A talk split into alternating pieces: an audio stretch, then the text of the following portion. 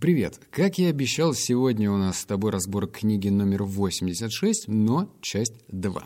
И поговорю я с тобой про коммерческую недвижимость, а точнее про инвестирование. Но задача, как правило, усложняется, особенно если такие непростые темы. И я буду говорить понятно, доступно и, и даже немножечко весело. Но если предыдущую часть ты не слушал, ставь на паузу, слушай внимательно, там тоже для тебя интересные выводы. Шесть выводов — это, конечно же, окей окей, но два мне понравились особенно сильно, и я на них заострю внимание. И еще один маленький пунктик перед тем, как мы перейдем уже к основной части. Я почему-то в самом конце говорю, да, классно, подписывайся, там, бла-бла-бла, но ты все это знаешь. И почему тебя еще нет? на моем втором проекте 52 недели одержимости. Я же там такое делаю. Более того, тебя ждет эксклюзивчик. Я убрал полностью из своей жизни все соцсети. То есть прям ну я просто такого навыдумывал. В общем, если ты хочешь посмотреть, как легко и просто по щелчку пальцев отказываться от вредных привычек и приобретать новые, welcome, welcome in my новый канал. Ссылку ты найдешь в описании, прям подписывайся, не жалей, вместе будем двигаться с тобой усерднее и быстрее. Итак, это сейчас начинаю. Первые шесть выводов. Первое впечатление самое важное, а решение о покупке принимается первые 15 секунд. Позаботьтесь о том, чтобы входная часть помещения выглядела презентабельно. Внимание всем деталям от чистоты и свежей краски до растений на подоконниках. Напомню, что м- хоть и на обложке у нас Роберт Киосаки, но на самом деле книга написана большим количеством экспертов. И эти эксперты, ну, этим занимаются очень долго. То есть некоторые ребята занимаются недвижимостью более 40 лет. И вот этот вывод, он просто вместе с потом выработался.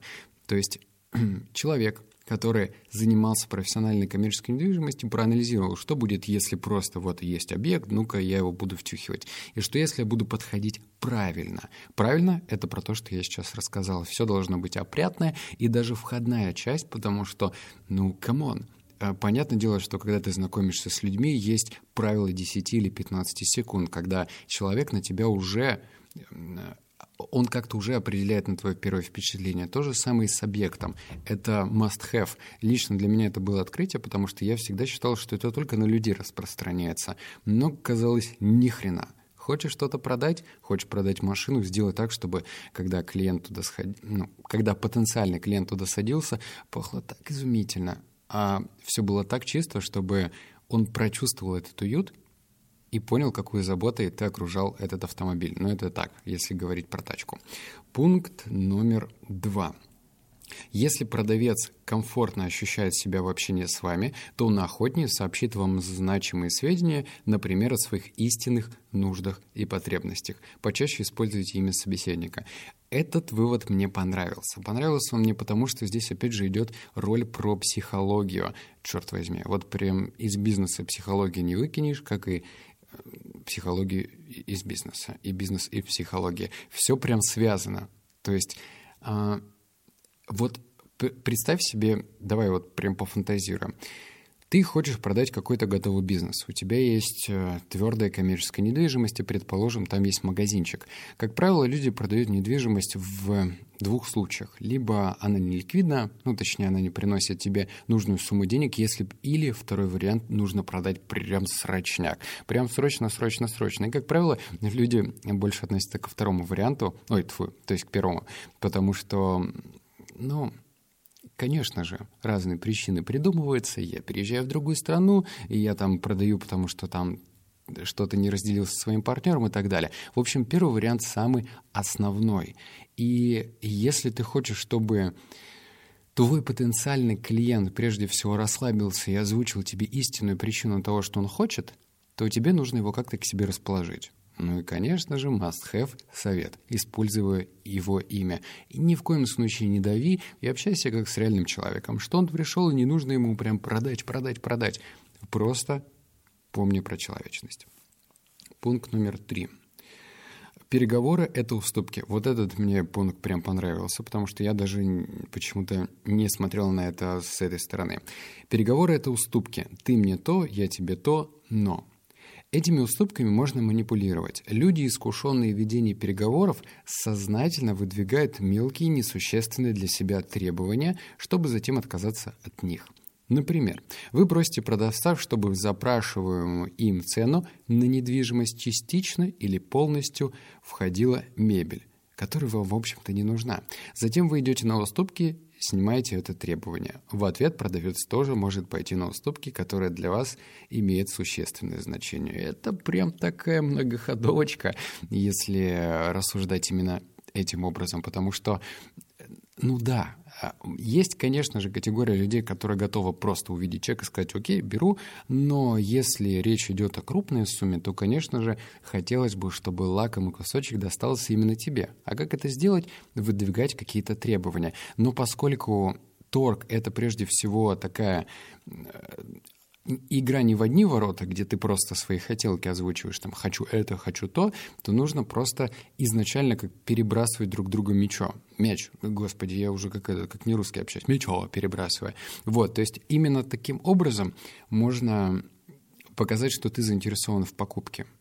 Если ты где-то пойдешь навстречу, то клиент тебе пойдет навстречу и так далее. Но про манипуляцию мелкими действиями помни, что можно вроде бы как бы назвать, что тебе нужно это, это, это, а потом сказать, окей, хорошо, я пойду вам навстречу, но вот это обязательно должно присутствовать в финальной продаже. Так что манипуляция, пусть это не звучит слишком грозно, но имеет место быть в нашей жизни.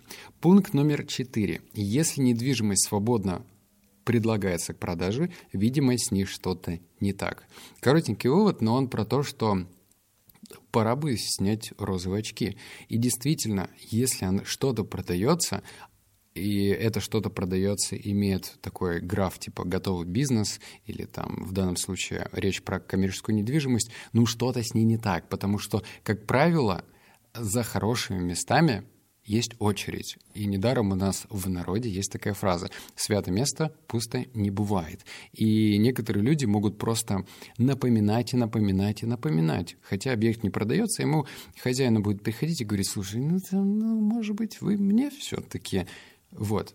А если что-то продается уже изначально на рынке, то это, скорее всего, либо не ликвид, либо что-то здесь мутно и грустно. Но это не значит, что нужно просто на это дело забивать. На самом деле это отличный повод для торга, но и к тому же не стоит как-то выключать внимательность. Нужно прям осмотреть, причем, наверное, здесь стоит работать по двум фронтам. С одной стороны, общаться с хозяином этого места. Опять же, я провожу параллель не только с недвижимостью, но и с готовым бизнесом, потому что очень много людей там покупают готовый бизнес. Нужно общаться с продавцом, прям задавать ему дотошные и огромное количество вопросов. И, с другой стороны, смотреть на объект уже трезво. Смотреть, анализировать, понимать, что к чему. Вот именно это позволит а, лучше понять этот вывод. Еще раз. Хорошие предложения, как правило, раскупают до торгов. То есть либо по знакомым расходятся, либо знакомым знакомым и так далее. А уж если это на свободном рынке появилось, то тут моментик. Пункт номер пять. Оценка сметы на ремонт до покупки помещения. Оценка объекта от лица управляющей компании, озвучивая, что хочешь, а тебе говорят могем или не могем. Это отличный вывод, потому что когда, например, я в каком-то 2016, по-моему, году э, начал заниматься строительством кальяна, я как дурачок планировал один бюджет. Э, естественно, мне мой дизайнер нарисовал там просто фау, класс, круть. А потом, когда мы начали общаться с строителями, то вот это вот все вау-вау-вау резко превратилось в какого черта, где мне достать еще дополнительно полтора миллиона рублей. Вот именно так. Потому что, ну, вроде дизайнер все так красиво оформил, а под конец и я-то должен взять, вытащить эти э, денежки и куда-то их э, потратить. Вот это куда-то меня не устраивало. Именно поэтому, если ты хочешь приобрести какой-то коммерческий объект, то лучше желательно вторым приходом, ну, точнее, вторым разом прийти вместе с человеком, который хорошо разбирается в стройке, и с ним поговорить, сколько будет стоить это, это, это. Естественно, что э, не все мы можем в воображении рисовать песочные замки, и лучше иметь какой-то готовый а, дизайн-проект. Дизайн-проекты, кстати, делаются вовсе недорого, и э, ну, не могу сказать, что студент-дизайнер, но, в общем-то, подкованный нормальный дизайнер может сделать какую-то черновую работу, с помощью которой можно уже разговаривать с строителем и прицениваться, а потянешь ты это или не потянешь. Итак, шестой вывод. В недвижимости действуют странные законы математики. Что-то разделяя на несколько маленьких частей, можно получить больше. Ну, что тут сказать? Математика. Эм, я ну, как ты, наверное, слушая предыдущие подкасты, задумываюсь насчет того, что я в конце концов зайду коммерческую недвижимость. И для меня это интересно в том плане, что э, если подходить творчески, именно творчески к коммерческой недвижимости, то можно придумать абсолютно разные вариации, как эту недвижимость и кому сдавать. У нас, например, в городе Новосибирск, который как бы считается третьим городом в России, все очень плохо с творческими местами и вообще с местами, если уж говорить про то. То есть если в Москве и в Питере, например, старые заводы, которые были заброшены, переоборудуют и делают из них лофты, то у нас было только две попытки, и они грустненькие. В одном случае прям все очень ужасно, во втором там просто сдают какие-то коммерческие офисы. В общем, попытки были, но так себе. Но по большей степени Россия и не заканчивается на Москве и Питере. К тому же есть другие СНГшные страны, в которых тоже имеет место быть что-то делать творчески. Почему творчески, я говорю?